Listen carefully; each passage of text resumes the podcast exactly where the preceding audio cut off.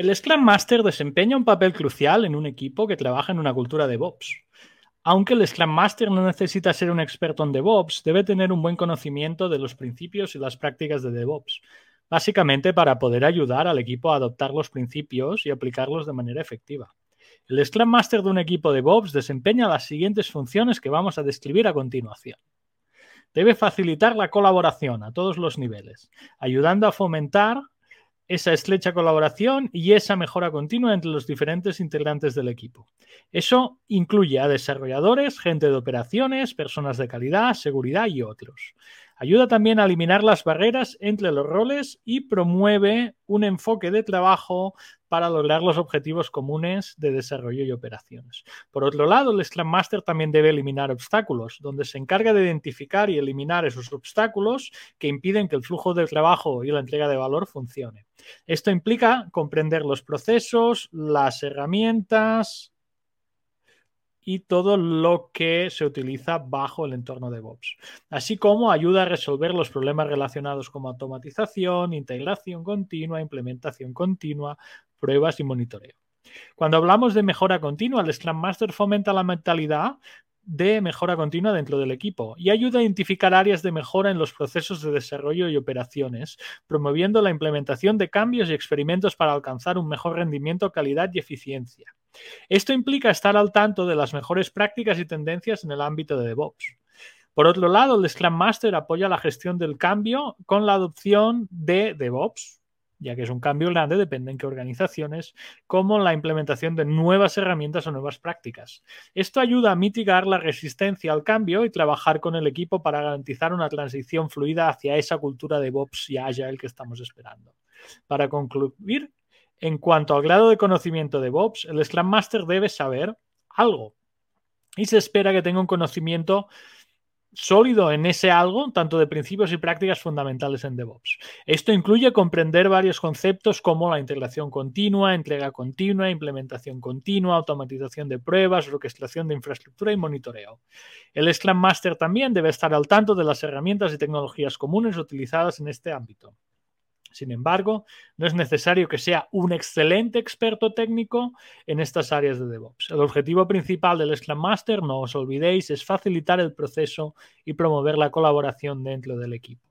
Si se presenta un desafío técnico y específico, el Scrum Master puede trabajar en una estrecha colaboración con las personas que integran el equipo, ya que esas personas forman un conocimiento técnico y adecuado para adoptar cualquier problema y entregar valor.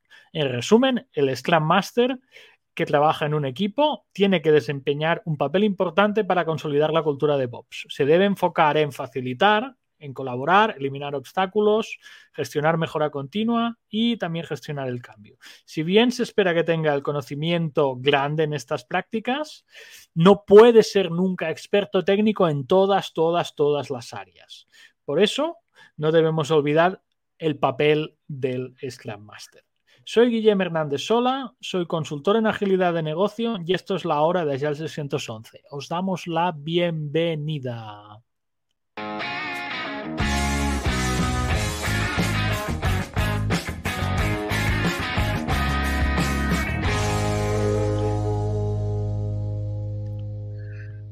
Wisconsin, Barcelona, ¿cómo estás, Guillermo? muy bien, Ulises, muy bien. Con calor, trabajo, un poco de todo tenemos por aquí. la tarde de Barcelona?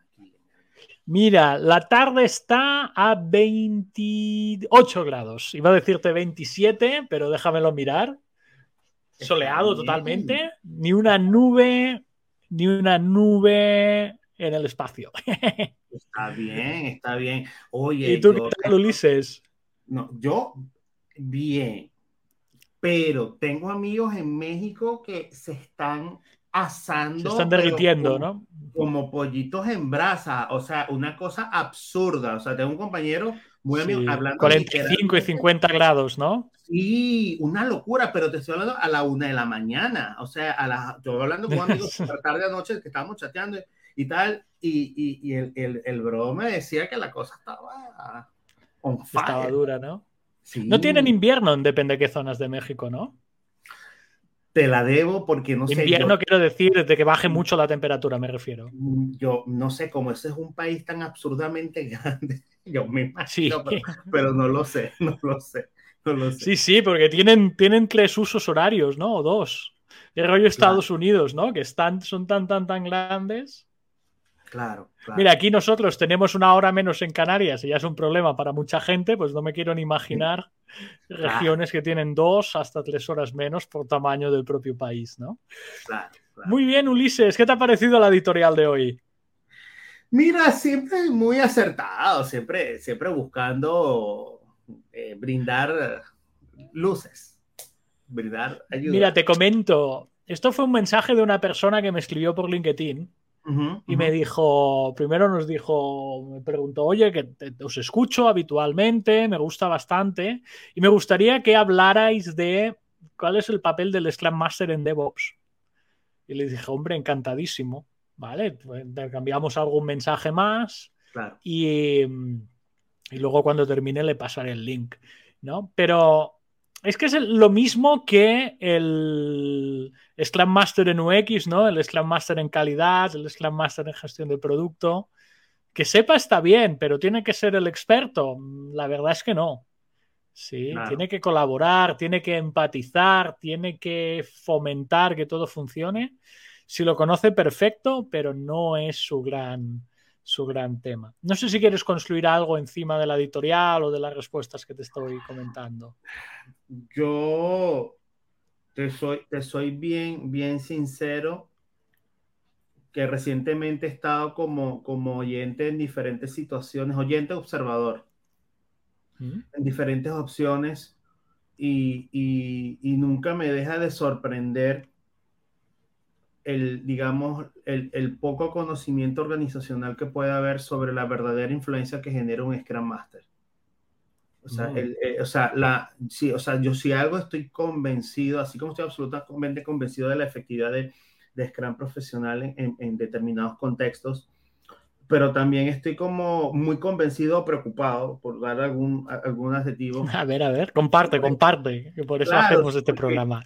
Eh, voy, a tratar de decirlo en tus términos, flipo de colores cuando, cuando veo un Scrum Master o un Scrum Master eh, de baja influencia, de bajo, de bajo impacto, de eh, donde no hay, no, no, donde no se percibe realmente el peso específico que tiene ese rol que es gigantesco en un equipo, que es. Pero en general te refieres o en equipos de Bobs? Es que ni siquiera me lo quiero imaginar en un equipo de Bobs. O sea, imagínate, si, mm. imagínate que porque DevOps te lleva a, te eleva desde el punto de vista de expectativa, eh, de una expectativa, digamos, de excelencia técnica es muy alto. Entonces, si ni siquiera controlas el, el, el 10% cultural que requiere de darle un número cualquiera, oye, o sea, realmente construir un equipo que aproveche las capacidades tecnológicas o que influya sobre las capacidades tecnológicas, eh, eh, eh, lo veo muy cuesta arriba. Para mí, yo veo muy difícil, y por favor aquí corrígeme, Guilen, pero para mí DevOps, o veo muy difícil cada vez más un Scrum sin DevOps. Totalmente. En las condiciones. O un Scrum sin Kanban. O sea, yo no los imagino. Cuando hablamos, ya sabes que yo en esto soy un poco integrista. Yo veo Scrum solo en software. A mí me cuesta mucho verlo en otros ámbitos. Sí, sí, sí. Yo, em, para mí es Scrum más Kanban más DevOps todo junto. Claro, claro. Invertir mucho en construir, en automatizar, en, gestionar bien el código. Cuando digo invertir, quiero decir dinero y, y tiempo. ¿eh? Claro. Gente que conozca exactamente cómo se construye la aplicación, por ejemplo. Claro, claro. Yo me he ganado mucho la vida, muchos años, y aún me llaman por eso, me llaman por dos cosas que no son, digamos, agilidad y gestión del cambio habitualmente. Una son cursos de automatización de pruebas web, de lo que es navegadores, automatizar navegadores, aplicaciones y todo esto, de pruebas móviles también automatizadas, y luego hay gente que me llama para la construcción. O sea, necesito que me montes desde que tengo una idea hasta que pueda entregarlo en producción. ¿Sabes? O sea, todo lo que integración continua, todo esto, es un mundo que yo animo a todo el mundo a que invierta. que se forme, que crezca, porque no solo es herramientas, que esta es otra gran de las cosas de DevOps, que siempre la gente tiene en mente de que son herramientas y ya. No, no, no, no, cuidadito, ¿eh? Hay cultura detrás, sí, hay sobre todo em, gestión del cambio, gestión del feedback, cómo implemento el feedback que se me genera, o sea que no es una cosa menor. Y esto es una cosa que a la gente yo intento inculcar cuando voy, sí. Y esto encima hoy, he tenido un cliente antes de venir, eh, lo uno con la gestión del Jira, por ejemplo, o la herramienta que usen de, de, gestión de tickets, ¿no? Porque es, es, importante, es importante dar ese salto, es importante andar por ahí. Mira, el primer comentario del día. Gracias por dar vuestra opinión. Nos hace falta el link. Aquí estamos. Nos hace falta el link. Ah, bueno, del link, te puedo pasar el link de lo que estamos hablando ahora justamente, que es de este, este post, que lo vamos a poner en las notas, ¿sí? Las notas de episodio. Te voy a decir algo reciente, algo súper, a ver, adelante. Súper reciente. Eh, mira, Ulises, este, hemos hecho esta implementación de Vox, mira lo que hicimos, mira lo que conectamos, mira lo que integramos, pero realmente estamos peor. Estamos peor. Sí, y voy, voy, y voy, voy a lo, a lo que me interesa en el tema, que de lo que te quiero decir de la influencia de un Scrum Master eh, sobre la cultura de voz, sobre las prácticas de voz. Eh, si tú no controlas el, el WIP, si tú no entiendes el concepto de throughput, si tú al equipo no le facilitas espacios para hablar de slicing, si tú al equipo no le retas a entender cómo lo te afecta y cómo de alguna u otra manera eh, el equipo, cómo puede hacer un swarming, cómo tomar retroalimentación temprana, eso no te lo va a resolver de, DevOps y tú, corre, insisto, me vas a corregir abiertamente. Pero eso es cultura, Ulises. Aquí es donde insistimos. Eso es cultura organizativa. Total, total. Entonces, cuando, cuando me decían, no, pero es que los tiempos de ciclo no, no, no, no, no nos corrigen. Mira la simulación. Y cuando yo vi la simulación, y, y, y, te juro, yo tengo aquí una predicción medio tétrica, pero medio predicción. a ver, a ver. Una predicción medio tétrica, pero esa, simular en Monte Carlo el desempeño de unas cosas, el papel va a aguantarlo todo, porque eso es todo, todo. Absolutamente todo. Pero si el equipo no entiende los principios que están detrás de, del, del, flujo, si es que queremos hablar de flujo, ni siquiera hablemos de valor, que eso ya es otro, otro, otro level. Entonces no, no cobra sentido nada de lo, de lo que puedes estar haciendo, porque por conectar herramientas las vas a conectar. Y por instalar herramientas cada vez es mucho más sencillo, relativamente. Es más fácil. Es más. ¿Sabes qué pasa? ¿Sabes qué he encontrado yo en mucha organización? que tiene el tal Frankenstein de cosas, porque han estado haciendo proyectos encima de proyectos y cosas que tenían, cosas que les funcionaba, cosas que invirtieron y no quieren tirar, que no se han planteado el end-to-end. Sí. Sí, si te fijas, una organización joven, que esto es otro de los debates que siempre llevamos nosotros, llevamos a formación, llevamos a consultoría, es cuando te aparece alguien y quiere venderte el modelo Spotify en su organización. Cuando su organización a lo mejor tiene un legado de código del año 1990 y se dedica a hacer, yo qué sé, hardware, para decirte algo. Y hace software como, como, como otra vía de, monetizar su producto, ¿no? Eh, yo al principio te cuento la evolución. Yo cuando empezaba a hacer Agile Coach, para mí todo el mundo debía convertirse a Spotify. ¿sí? Pero tú cuando intentas em, aterrizar, depende de dónde, claro, hay mucha gente cuando te encuentras con la realidad que te dicen, bueno, nosotros no hacemos ni un servicio de streaming web, ni tenemos app móvil, ¿sí? Ni somos tan jóvenes, porque Spotify es relativamente joven, es de 2006, 2007, que eso a nivel tecnológico es, vamos, estar, vamos, bebé, bebé como organización. Sí. Y, eso, a mí lo que me sorprende mucho es que hay mucha gente que ve el vídeo de Spotify y lo quiere llevar a su organización y que no encaja ni de broma. Sí, y aparte el encaje que quieren hacer, el cambio es tan absolutamente radical que la organización lo, lo expulsa, no lo acepta. Pues es que te, te, digo, y esto me pasó esta mañana, esta mañana porque yo me levanté muy temprano y... ¿Por qué no te has levantado, Ulises? Yo tengo 3 ah. de la tarde, tú debes tener, a ver, mi mapa del mundo. Eh, tú debes tener, a ver, Panamá me pone 8.21. 8.20 de la mañana. Mira, yo... ¿Qué hora te has levantado, Ulises? Esta mañana, no, me, levanté a las 5 ya. Eh, y estaba, y me llegó un correo, estaba revisando los correos, arreglando tal y qué sé yo y me llegó un correo que me llamó la atención porque ese es un tema que a nosotros, bueno, tú, tú mejor que nadie sabes, nos interesa mucho, que es diseño organizacional y diseño de organizaciones ágiles.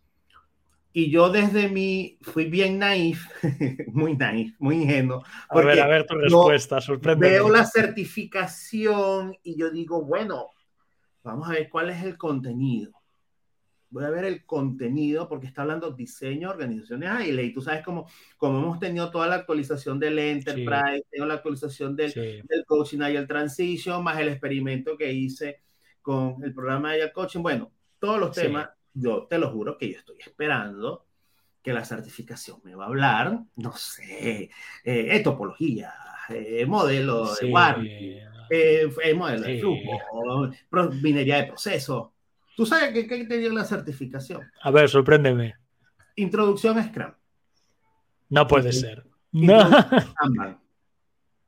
¿Cómo hacer OKRs? Y el último, módulo, el ¿eh? último módulo era sobre Lean y Six Sigma. Hostia. O sea, durillo, ¿eh? Tú me puedes a mí explicar, tú me puedes a mí explicar que, voy a tener que decirlo, ¿no? Que, bueno, va a sonar horrible, pero. Dilo, dilo. Eres libre, Ulises. Es esa, vale? ¿Qué mamarrachada es esa? O sea, ¿qué, qué, qué cosa tan cutre. ¿Cómo tu empresa vas a certificar gente en, eso. De esa manera, qué engaño. O sea, ¿sabes lo complejo? O sea, lo, lo retador que es hacer diseño organizacional considerando a Little, considerando a Conway, considerando a el equipo, considerando... Mm.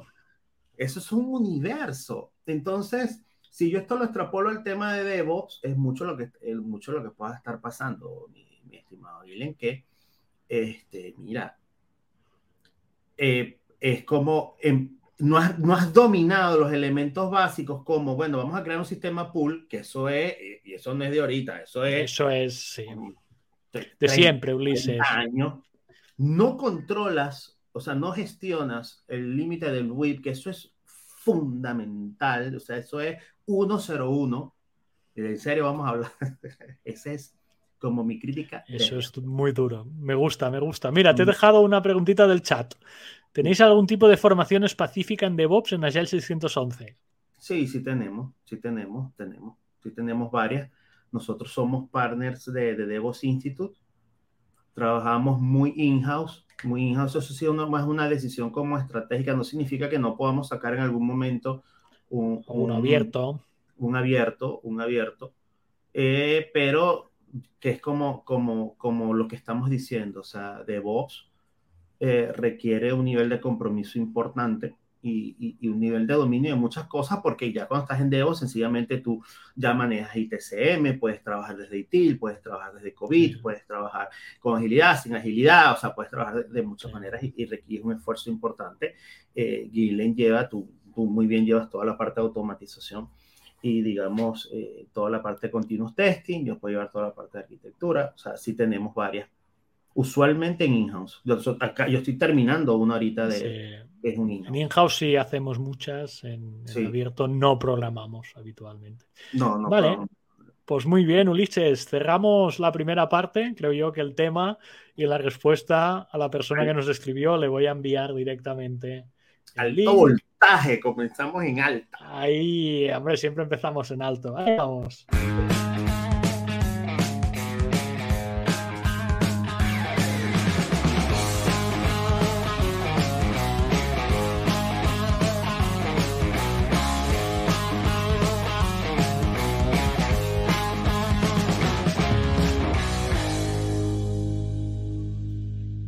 Antes Muy de que bien. digas cualquier cosa. Ese es un, ese es un nuevo, un nuevo. Ese No, ¿no? te comento, Ulises, no he tenido tiempo de hacer el constante. O sea, a ver, vamos a poner a la gente en contexto. sí, Te- por favor. Ulises y yo hemos decidido ya hacer una sección fija de la vida de Jeff Sutherland para nuestra hora de Shell 611. Luego, vamos a hablar de Jeff Sutherland en todas las horas de Shell 611 que van a venir. Y otra cosa que le prometí a Ulises es que le iba a hacer un cortante específico de sección. ¿Sí? No he tenido tiempo material para hacerlo. ¿Sí? Queda pendiente. La sección sí está. Sí, la sección de Jeff sí está. Y el, el tema es que yo quería hacer un cortante con una voz que dijera sección de Jeff Sutherland y ponerle una base. Eso queda pendiente. Eso seguramente la semana que viene, que la vaya a tener algo más tranquilita, Ok, la vamos, la vamos a tener, porque se me han juntado una mudanza de la actual academia con un tema familiar y me ha resultado algo imposible. Pero aquí tenemos la sección. ¿vale? Este es el tweet, un tweet que Ulises me puso esta semana. Yo soy fan. Sí, lo tengo, lo Yo tengo en fan. inglés, pero eres fan, bueno, como todos. Os lo he puesto aquí traducido y lo vamos a leer. Sí, el tweet lo vais a tener en las notas de episodio, ¿vale? Eh, como sabéis, somos muy fan de Jeff Sutherland. ¿Por qué? Porque es un mago del marketing. Y ahora vais a ver por qué. Es un chat, ¿Sí? es un chat, sí, sí, total. ¿Has visto? Desbloquea el poder de Scrum con una suscripción a mi contenido exclusivo. Scrum no es solo para la gestión de proyectos, es una forma de vida que puede ayudarlo, eh, esto es un poco bananera la traducción, que puede ayudarte a lograr con más o menos esfuerzo. Eh, con mi inversión profunda en First Principles in Scrum, comprenderás por qué hacemos las cosas a la manera de Scrum y cómo puede aplicarse esto, estos principios de Scrum a tu, propia vida. Imagina el poder de hacer el doble de trabajo en la mitad de tiempo, ya te ha colado su frase, ¿eh? su catchphrase. O entregar el doble de valor en la mitad de costo. Imagina a, tus hijos obteniendo el doble de buenas calificaciones con la mitad de regaños o planeando una boda con el doble de alegría y la mitad de estrés.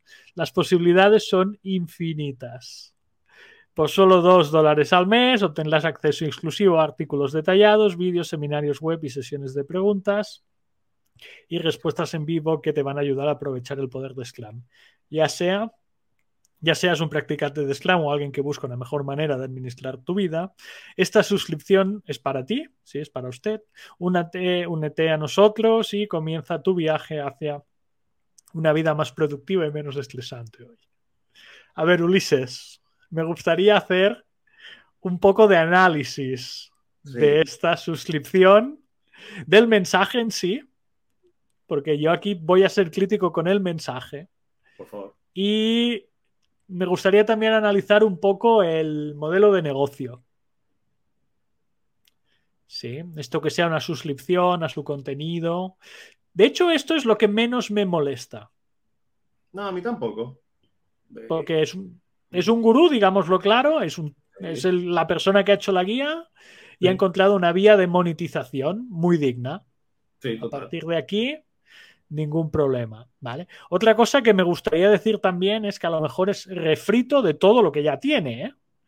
Porque tiene muchísimo hecho este hombre, seguramente, y lo puede añadir aquí eh, casi gratuitamente y, y bueno, no le cuesta nada hacer un super corpus de contenido y, y a manejar, a manejar todo. Hay una palabra que me molesta que siempre habla de gestión de proyectos. Sí, Me, so- me sorprende mucho que no hable más de productos y, y se centre mucho en proyectos. sí. Yo de hecho lo evito en mis formaciones de Scrum puro hablar de proyectos. Sí, sí, sí, sí. Esa es una cosa que a mí me sorprende. Y luego lo que me sorprende y me patina un poco es el, este, ¿cómo decírtelo? Este Scrum coach de la vida, ¿no? Usa Scrum que tu vida será mejor. Aquí a mí sí que me patina un pelín más. No sé cuál es tu opinión de este mensaje, Ulises. Mm. es difícil. Está difícil. Difícil, a ver, a ver, pero bueno, antes hemos tenido conversación, esto también. Mira, bueno, tú sabes que tú allí, tú y yo ahí tenemos, digamos, una divergencia en el término del concepto de proyecto. A mí no me, a mí personalmente no, no me hace ruido. Eh, hay mucha gente que, que, que, sí le hace por esa, digamos, la, la famosa mentalidad de proyecto versus producto pero digamos, desde un punto de vista académico, el concepto de proyecto ya evolucionó muchísimo, evolucionó muchísimo. Mm. Yo veo muchos instructores, uno de estos días iba a publicar algo, pero para que no se interpretara que era hate, yo dije, prefiero no publicar. Pero yo veo un instructor que yo respeto bastante diciendo que hasta cuándo la mentalidad de los proyectos, que los proyectos alcanzan costo y tiempo. Bueno, la realidad es que no ha leído la última guía del PMBOK. O sea, la última guía del PMBOK que, dice, que, que dice abiertamente la medida de éxito de un proyecto está centrada en el valor Así que ya a partir de un salto adelante. ahí es solo invitar a la gente que también lea otro, otras cositas y no quedarnos en los 90, ¿no? Pero, pero como forma de vida, mi querido Gilen, ahí empezamos a entrar en aguas eh, difíciles, ¿eh? Pero, ok, vamos a, vamos a, dar, un, vamos a dar un espacio. Vamos a, vamos a verlo desde Scrum, por favor, y tú me corriges. A ver, a ver. Para mí, Scrum, un, un Scrum profesional tiene tres grandes componentes. Tiene el componente de los valores, la mecánica y la excelencia técnica. Perfecto, sí, sí. Los valores, los valores, de alguna u otra manera reflejan tus creencias. Ergo, es una forma de cómo uno interpreta la vida y cómo uno se comporta. Hasta ahí. Sí, Hasta ahí te lo compro. Sí, sí, muy, de, de vista muy filosófico. O sea, creo en el foco, creo en el compromiso, creo en el respeto, el coraje y, y sí, y la excelencia técnica, bueno, tiene unos elementos ahí este, interesantes. Hasta ahí estoy bien, no sé cómo lo ves tú. Hasta ahí, vale, podemos estar de acuerdo. Ajá, ok. Ok. Ya los ejemplos entro en pánico. Aquí somos dos. Claro, porque aparte de un montón de presunciones, por ejemplo, de que entonces que los hijos van a tener doble calificaciones con la mitad de regaños. Bueno, eso es súper, eso es súper, eso es súper descontextualizado de la realidad. Yo te quiero hacer una pregunta. Yo sé más de un PST que aplica, digamos, Scrum a la familia. Sí, a mí no me gusta. Sí. No, no es que me guste o no. Ah. Eh, a mí personalmente es de las cosas que más me cuesta organizar. la familia. ¿Sí? O sea, yo no sé si creerme que realmente lo hacen o no. O que Scrum hacen con su familia o no. Siempre he tenido esas dudas. Porque primera, eh, ¿quién hace de Scrum Master en casa? ¿No? ¿Quién es el Product Owner en casa? ¿Y qué producto desarrollas en casa? ¿Ser mejor familia? No sé, esto es una reflexión que dejo ahí a este ejemplo también. No, y ver a la familia como un producto a mí me parece una cosa bastante horrible. Una cosa bastante dura. Otra cosa es que tú hagas, yo por ejemplo he hecho Kanban para organizar cosas en casa. Eso es otra cosa. Y uh, mira, tareas que nos tocan en casa, yo qué sé, pues poner la lavadora, que pase el rebote aspirador, yo qué sé, ir a comprar, ¿sabes? Esto, planificar así te diría vale. Y poner un por hacer en progreso y hecho, te lo compraría. Y de hecho, cuando lo he probado con mi mujer y mi hija, ha funcionado y la casa ha ido bien. ¿Vale? Ahora, que porque yo haga Scrum con mi hija, me saque el doble de notas y la regañe en la mitad, me patina mucho. Me patina mucho. El de la boda me encaja más. Te digo por qué. Sí. Porque di formación a una empresa de gestión de eventos y los ayudé a modelar su producto, no sé, bautizo, comunión, boda, evento, empresa, como producto y a partir de ahí a usar Scrum encima de eso. El otro me encaja mucho más. Porque tú lo que entregas es la boda tú lo que entregas, o sea, entregas el evento, digamos así, de manera más general. Y ahí sí me encaja, porque si la boda es de una envergadura grande, o el evento es de una envergadura grande, hay varias personas implicadas que pueden ser el equipo de desarrollo del evento, más un product owner que será la persona que te contrata, más alguien que va a facilitar colaboración, obstáculos y todo eso. Ahí me encaja más. aunque soy un talibán de no sacarlo del software, pero Claro. es una de las experiencias que sé que me han funcionado fuera del software. Claro, claro, porque me hace sentido porque tienes un deadline, me hace sentido porque tienes un entregable claro, que es que la gente vive una experiencia, en un momento, una experiencia lo más agradable, eh, pero me, o sea, me, me choca porque cuando yo creo que cuando la agilidad la convierte eh, como en un sistema filosófico de vida donde todo, una cantidad de cosas medio románticas, ahí es cuando se pierde mucho del propósito. Yo te soy muy sincero. yo, Me encanta tu expresión mm, medio románticas.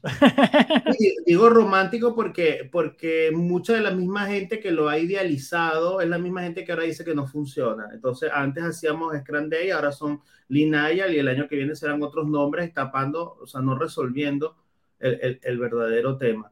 Yo te digo, hay, hay inclusive, y lo que voy a decir es súper chocante, pero es mi opinión personal.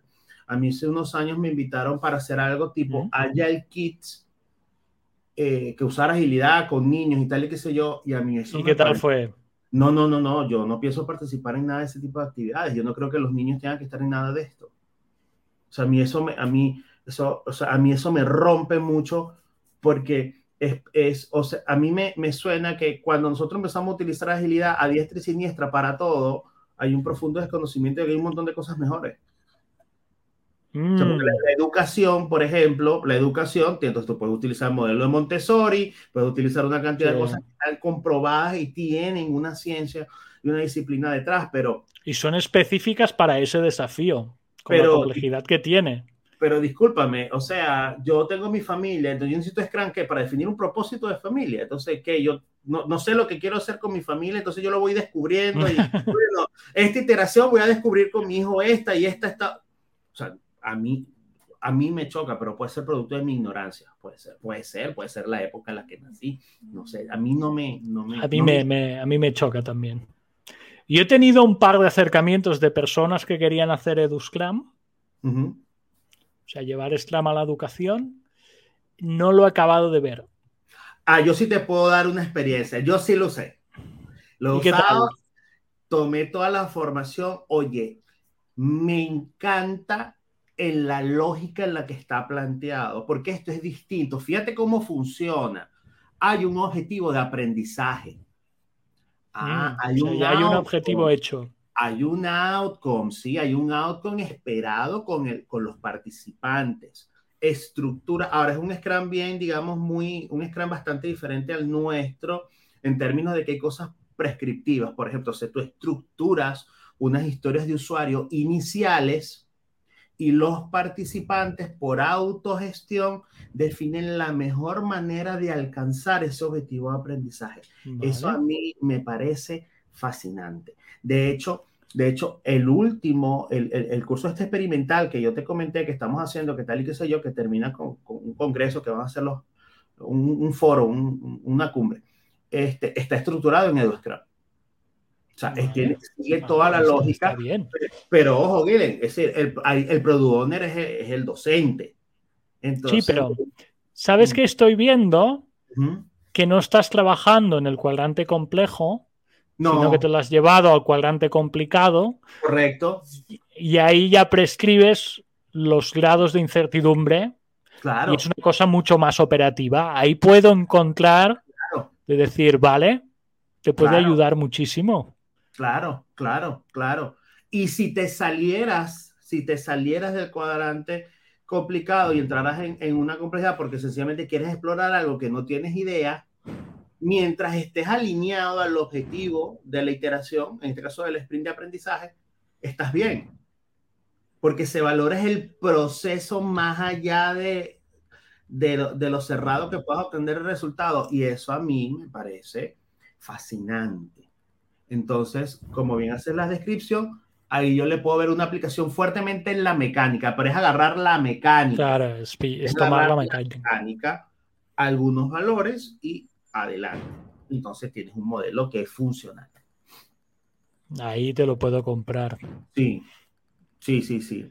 Ahora que, que, vamos a tener buenas calificaciones, ahí sí ya es otro, eso ya Pero a nivel, a nivel, de marketing el mensaje es excelente. ¿eh? Ah, bueno, sí. O sea, como copy de marketing, yo creo que es de lo mejor. Mira, porque son tres párrafos, seis líneas. Espera, déjame ver el original en inglés. Uh -huh. Aquí, mira, este es el original en inglés. Son cinco líneas, cuatro y seis líneas. Bueno, tiene un today ahí al final. Sí. Aparte es un buen precio, dos dólares, ¿no? Yo creo que a nivel marketing el tío lo ha vendido. Me, me gustaría saber uh -huh. cuántas ha colocado. Yo todavía no he comprado, pero lo voy a hacer.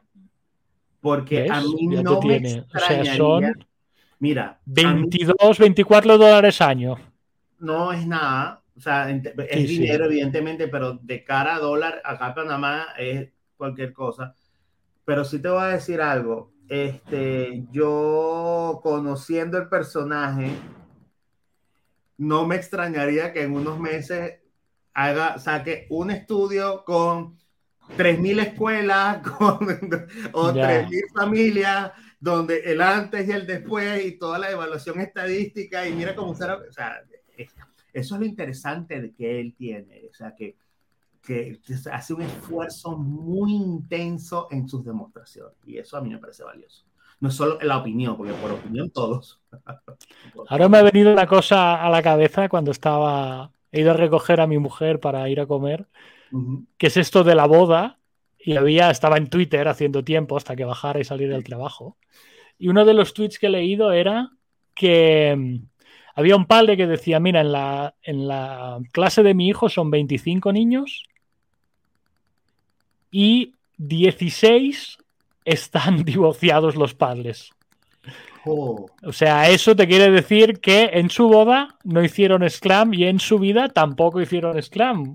Mm. Sí, o sea que a lo mejor también Jeff Sutherland puede acabar siendo un consultor matrimonial Sí, y yo le he puesto un comentario, le he dicho, mira, mantenerse casado ya es contracultura, ya es algo de que se está convirtiendo en indie, sí, claro. bajo cultura, sí. y ahora no somos mayoría, ahora es no, el contrario.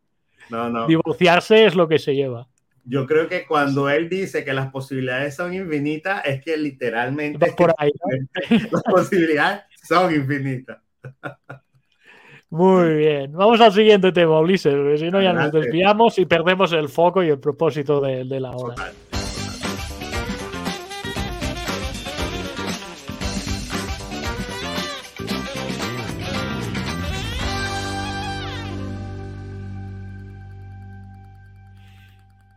De acuerdo, déjame colocar, a ver si te lo he colocado bien. Vamos con nuestro amigo Nigel y vamos a hablar de escalado Sí, ¿puedes situar un, po un poco a Nigel para la audiencia, Ulises? Por supuesto. Que lo conoces más que yo.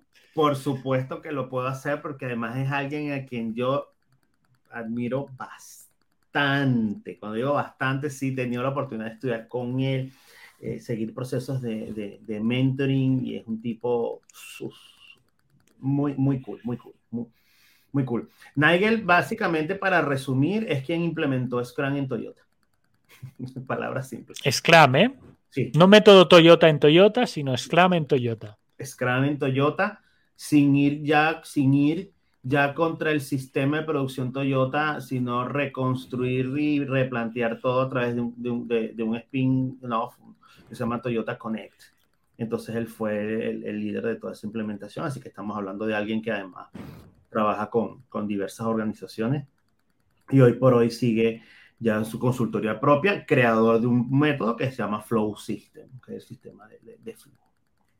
Y vale. Vimos una opinión en LinkedIn sobre escalado. Sí. Que ahora vamos a proceder a leer y vamos a comentar un poco, Ulises. Mira, Scrum Safe y Agile, inserte su sabor lean aquí, o Agile aquí. Sí. Es bueno, ¿eh? Aparte es británico, ¿eh? Tiene un buen sentido sí. del humor. Sí. No funciona especialmente a escala, y los humanos tienen la culpa. Se refiere a los humanos que hacen esa implementación, ya sea claro, Safe, Agile claro. o lo que sea. ¿Vale? Estoy escribiendo un artículo, pero os hago aquí un spoiler. Safe y Scrum están fallando rápidamente en todas partes.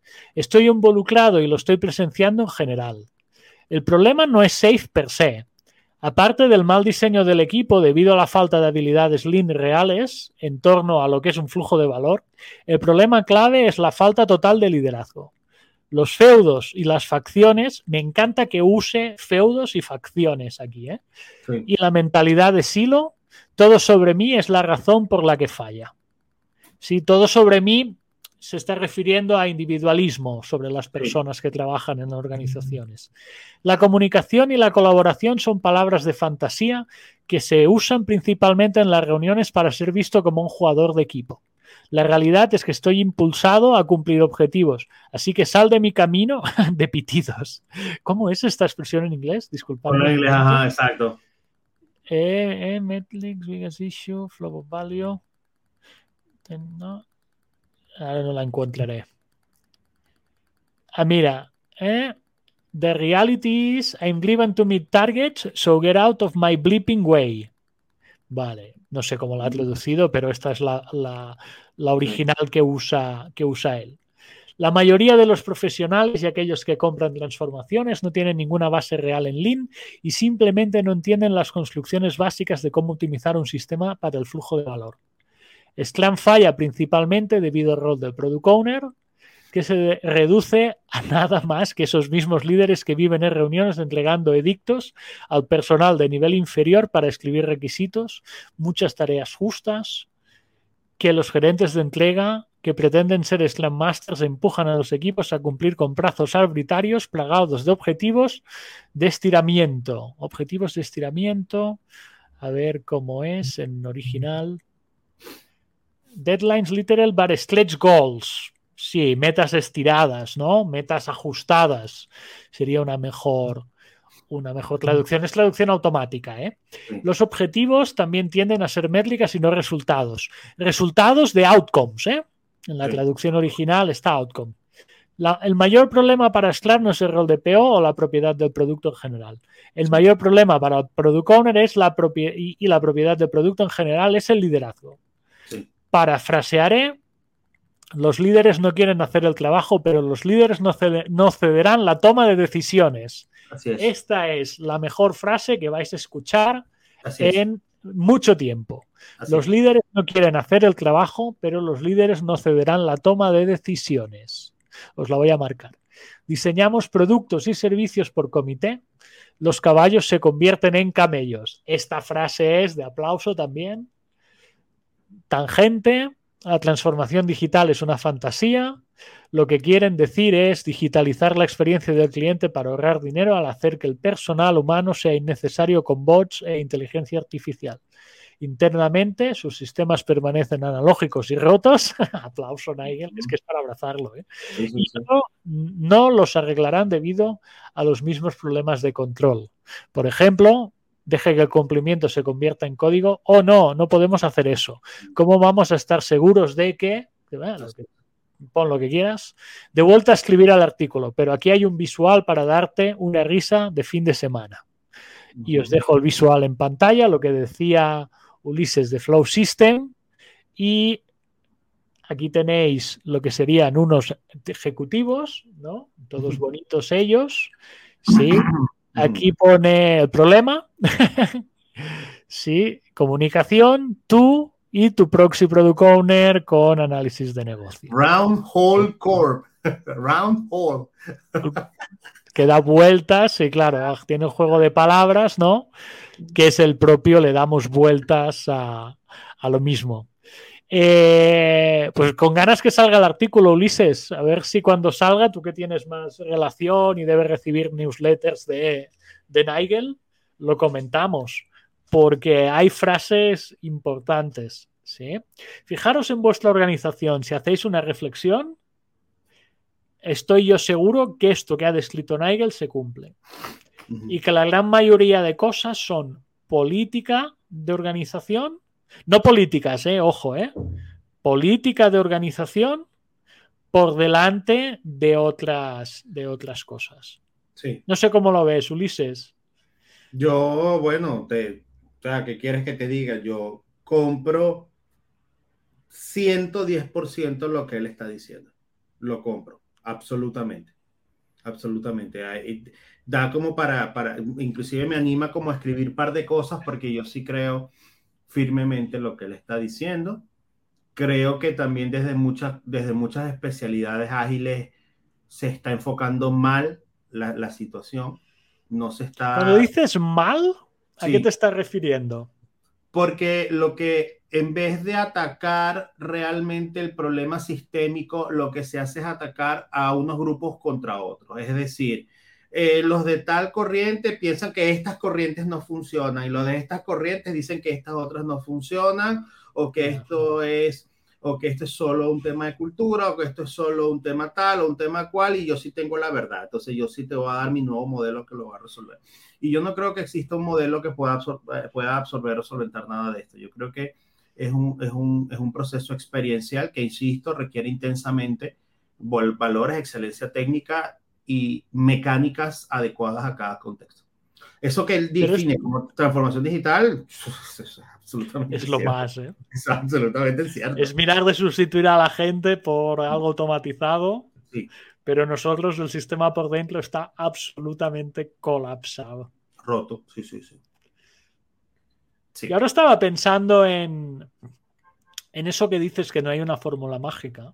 Uh -huh. Y una de las industrias más innovadoras que hay es la del. A mí me gusta mucho el, el sector videojuego. Claro. Sí. sí. Y, y, yo fui a una feria de estas de, de juegos retro, Ulises, hace Ajá. nada con mi familia. Fuimos los tres, mi mujer, mi hija y yo. Y mm, había pinballs, había juegos de todo. Y ¿sabes en qué la senté? Uh -huh. La senté en un Pong del año 75 o 78. Okay. Okay. De estos que tenían ruedecita en el mando. O sea, no tenía ni control pad. Tu, tu pad era un, como un potenciómetro, ¿sabes? Sí. Que lo girabas como si fuera un volumen de coche. Y se fue diciéndome, oye, papá, quiero esto en casa, ya. no sé por qué no lo tenemos. ¿Sí? ¿por qué ese juego triunfa casi 50 años después con alguien que ha vivido pues, Nintendo Switch, ¿sí? sí.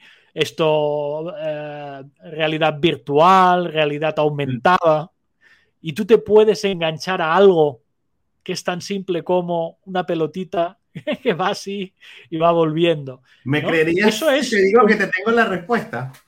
A ver, dime. Pero primero me creerías que. O sea, que yo soy absurdamente fanático de los videojuegos. Bueno, tú lo sabes. Por eso te digo, porque quiero unirlo con lo de Nigel y ya verás por dónde voy a ir. Porque de alguna u otra manera, si nosotros hacemos paralelos, por ejemplo, entre la agilidad y los videojuegos en términos, digamos, concepto, primero hay un elemento de progresión que lo vemos a nivel de flujo. Es decir, tú comienzas, la, los principios son muy simples tú vas a ver que los, los, grandes juegos realmente 10 de 10 son juegos que siguen principios muy simples de seguir. Es decir, un, una palanca, un botón, tres o cuatro acciones son muy sencillos de entender, que es una característica, pero a tope con la agilidad. O sea, tú te pones a ver y en teoría son principios muy simples de entender. ¿Qué es lo que hace un juego atractivo? La progresión. Que eventualmente, ¿qué es lo que puede pasar con un Pong? ¿Qué es lo que puede pasar con un Tretis, con un Mario Bros. y ahora con juegos de más reciente generación? Vas a encontrar una progresión, es decir, que la persona ve los resultados, ve que está evolucionando y, le, y el juego le incita a mejorar, que es algo característico de la agilidad, además, que debería haber una progresión y no es que mágicamente vas a dar un salto y de la noche a la mañana, sino de que hay una hay una progresión y se genera estado de flujo, o sea, hay un disfrute porque las personas quieren hacer las cosas bien. Y otra cosa que también me gusta del sector del videojuego, que aquí no te lo comentan, uh -huh. o Nigel dice un poco, es el, el, liderazgo emergente que tiene el sector. Sí, sí, de acuerdo. Porque puede salir un juego hoy, los jugadores locos a por él, uh -huh y otra compañía saca otro juego que te desbanca y te ha dejado y no sabes cómo, sí. sin nada. Y tienes que tomar decisiones ahí sí. para volver a estar en, en, la cresta de la ola. ¿sí? No es que tu juego sea más avanzado que el otro, mejor acabado, no. Si es que a veces es solo que es más jugable. O que ha salido en el momento que debía. ¿Sabes? Y eso es curioso. Y eso es liderazgo. Es gran parte de lo que Nigel está diciendo, ¿no? Sí. Que necesitas ese cambio para, para, para, verlo. Y eso en la industria del entretenimiento en general pasa. ¿Sí? ¿Por qué una película revienta de la nada? Pues mira, porque alguien tomó una decisión de confiar en algo que a lo mejor no era habitual, ¿sí? Que no era hacer dinero por hacer, que no era algo automático, y fue una apuesta, como es la gran mayoría de entregas de valor que tienes en el mundo de la agilidad. Sí. Son cosas, son cosas así. Y es, es bastante interesante. Sí. Cosas que, por ejemplo, en otros sectores, como podría ser el, el, deporte, ¿sí? si el líder no quiere hacer el trabajo, no lo hace nadie. ¿Sabes qué te quiero decir? Por ejemplo, eh, si Michael Jordan está en el equipo, tiene que hacer su partido. ¿Sí? Si Messi está en tu equipo, tiene que hacer su partido. Tiene que, aparte de hacer el trabajo, decidir y eh, rápidamente tomar decisiones y a partir de ahí tirar adelante. Y a lo mejor hacer las cosas él. Sí. Yo, ahí hay un factor interesante, Guilen, que ¿sabes qué pasa? Ahora que lo estoy pensando escuchándote, que hay un factor que juega a favor de esa industria, pero que no pasa necesariamente en las empresas, que es que el juego es transparente al espectador. Cuando tú vas a un partido de mm. fútbol, yo que compro mi tiquete y, como tú, membership y, soy de familia y llevo los colores, yo veo lo que está pasando en la cancha. Yo veo las decisiones que toma su coach. Yo veo dónde vive el coach. Yo sé inclusive hasta lo que gana. Yo sé lo que gana un jugador. O sea, la transparencia. Es, es alta. Que es uno de los pilares fundamentales de lo que sea. Es crítico para esto. Pero ¿qué es lo que puede suceder muchas veces? Que no hay transparencia. Ya de entrada, las personas no saben hasta dónde pueden llegar, no se les deja claro lo que no se puede hacer, las decisiones no necesariamente son explicadas, no se entiende muy bien el propósito y esa product ownership que está hablando, que está hablando mi querido Nayel allí y entre las muchas otras cosas, lo que hace es ser un gran, un gran cuello de botella que no va a resolver ningún modelo de agilidad, porque la falta de propiedad de producto no lo resuelve, no lo resuelve nadie. modelo de agilidad, porque no es un problema de agilidad, es un problema ya de gobernanza, de descentralización, de un montón de otras cosas. No sé si estás siguiendo una serie que se llama Succession, Ulises. Mira, no. Que habla todo el mundo, que es liderazgo empresarial. Me está saliendo por todos lados. Vale, ¿ya viste algo? Eh, he visto, sé un poco, he visto algún episodio. Es un padre que em, tiene una empresa multinacional grande y eh, evidentemente se hace mayor y está al borde de retirarse y tiene ah. tres hijos con ah, problemas. A caramba. Y, luego la serie va de qué decisión toma para ceder su liderazgo. Sí. Te están preguntando qué serie es. se llama Succession y está, por lo menos en España, está en HBO eh, Max, se llama la plataforma. No sé si en, en, otras regiones eh, qué plataforma la va a tener, pero por lo menos aquí en España es HBO Max. Mira, yo, yo te digo algo. Ah, perdón, adelante que te interrumpí. No, yo te decía que yo escuché a un analista que hablaba de organizaciones el otro día, diciendo que esta es otra interesante, ¿eh? que a lo mejor nos estamos yendo del tema, ¿no? Pero, ¿qué pasa con las empresas familiares? Lo vinculaba con el tema de la serie, es una empresa familiar. Y, cómo va a ser ¿no? una organización mejor, ¿no? Si una empresa familiar sigue siendo de las familias o esa empresa que ha empezado familiar, la familia se la acaba vendiendo o traspasando a un equipo profesional de, gestores, ¿no? Porque es un tema de liderazgo. Tú y yo tenemos negocios. Claro, el negocio que lo has empezado tú con mucha ilusión, mucho trabajo, que le echas horas, le echas talento, le echas esfuerzo, ¿sí? Depende a quién, aunque sea tu hija, a lo mejor no le quiere echar por infinitas razones. Y esto de la propiedad de producto que Nigel dice aquí, del liderazgo, pasa en organizaciones donde no tenemos ningún tipo de vínculo. No sé si me explico. Perfectamente. depende en qué organización, no vas a decidir según qué. Perfectamente, perfectamente. De hecho, de hecho, lo que dices es extremadamente relevante porque hay muchas personas que piensan que las organizaciones se tienen que administrar a través de vínculos, cuando la realidad es que existe un concepto de gobernabilidad. Claro. Y no respetar la gobernabilidad lo que hace es crear más cuellos de botella, crear más conflicto. Pero es que aquí hay un ejemplo de organización longeva que tiene muy claro el liderazgo. Y ahora te vas a sorprender de lo que te voy a decir. Ya. Sí, que es el la Iglesia Católica. Claro. ¿Cuántos líderes, o sea, cuántos años lleva existiendo un papa de Roma? ¿700, 800, 900? No lo sé. Pero está claro el liderazgo. Esto se lidera desde Roma. Claro. Y, y luego le damos independencia a las parroquias de pueblo, a las parroquias de barrio, que hagan su batalla. Pero el liderazgo intelectual, en este caso, mm, centro, viene, viene desde Roma. Sí. Sí, luego cuando entra un papa u otro, evidentemente se sacan los ojos con aquello de fumata blanca y aquello que hacen y habemos papa y todo lo que hacen. Pero fíjate los estilos que hay ahí, las facciones que hay. Pero cuando llega el papa al poder, lo que diga el papa, nunca mejor dicho, va a misa. O sea, es mi liderazgo de la iglesia. Tengo un equipo, sí, pero es mi liderazgo. Y si te fijas, a nivel jerárquico, las jerarquías están muy claras. A nivel iglesia, por lo menos, sabes quién manda, ¿sí? Sabes a qué nivel están. Y a partir de ahí, pues bueno, otra cosa es que vayan en decadencia porque las sociedades evolucionan, hay menos fieles. Aquí no vamos a entrar, pero el nivel, el nivel de liderazgo está altamente claro.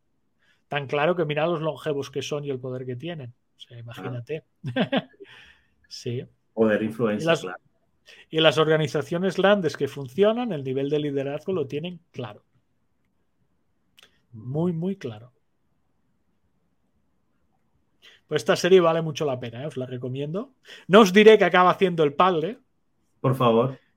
Pero yo solo te digo que yo haría lo mismo que hace el padre. Ya viendo el percal que tiene. Claro, viendo la foto actual, claro. Sí, viendo la foto, de, evidentemente son episodios, hacen una serie. Voy a tratar de, ver, pero pasa que el mundo de los videojuegos está ahorita muy demandante porque. Está, sí, el Zelda, el Zelda te demanda mucho, ¿no? Entre Zelda, Diablo 4, la, espera de Starfield. No, no me da, no, no llego, no llego. los llevas todos, Ulises, Starfield, Diablo 4, todo, todo. Starfield sale en septiembre, pero ahorita estoy jugando es Diablo 4 y, y, Zelda, y tú, tú comprenderás que, que, que, tienes tu tiempo. Bueno, vamos ya a entrar en la clausura, Ulises. Sí, señor.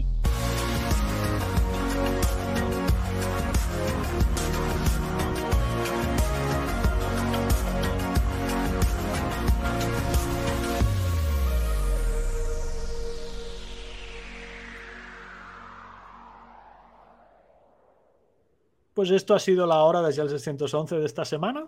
Hemos estado en directo en LinkedIn Events, en YouTube Live y en Twitch. Sí. No sé si vamos a irnos a otra plataforma que ha salido ahora de moda que se llama Kik. Sí. Que Ulises dicen que te pagan por streamear. O sea que a lo mejor podemos ya monetizar esto. Métetelo en mente. No he tenido tiempo de. Y aparte en español, que deben haber pocos. Eh, oh ahí tenemos que ir.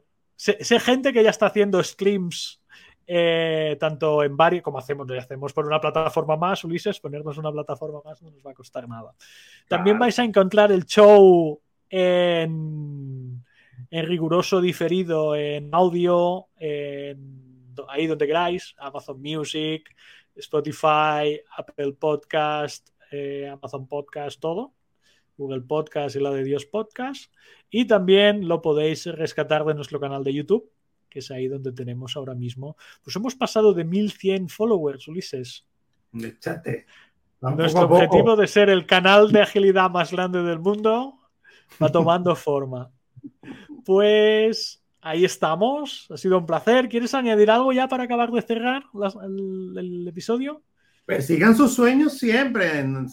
Y si, si todo el mundo te dice que no, mejor probablemente los estés haciendo muy bien. Así que sin miedo al éxito. Vive los valores. muy bien. Ya que estamos en los principios de la agilidad y los... Exacto. Y vivan y disfruten y manténganse dentro del timebox como nos mantenemos nosotros.